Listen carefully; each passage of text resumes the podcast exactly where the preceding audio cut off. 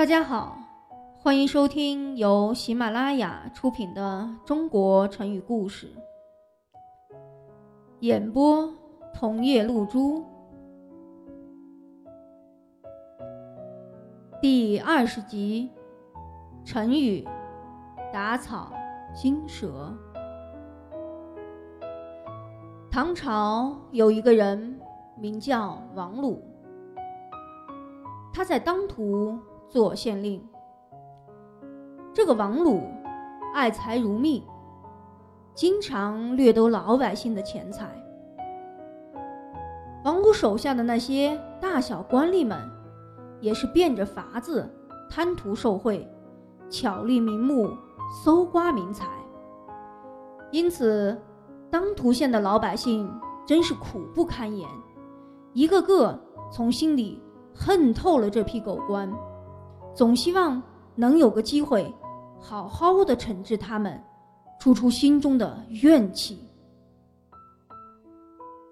有一次，适逢朝廷派官员下来巡查地方的情况，当涂县的老百姓一看机会来了，于是大家联名写了个状子。控告县衙里的主簿等人徇私舞弊的种种不法行为。状子首先递到了县令王鲁的手上。巧的是，状子上所列举的罪状，和王鲁平时的违法行为几乎是一模一样的。这可把王鲁吓坏了，冷汗不停地往下滴。他一边看着手中的状纸，一边发着抖，心里想：怎么会这样？这，这不是在说我吗？王鲁想着想着，惊恐的心怎么也安静不下来。他用颤抖的手拿笔在状子上。写下了他此时此刻内心真实的感谢。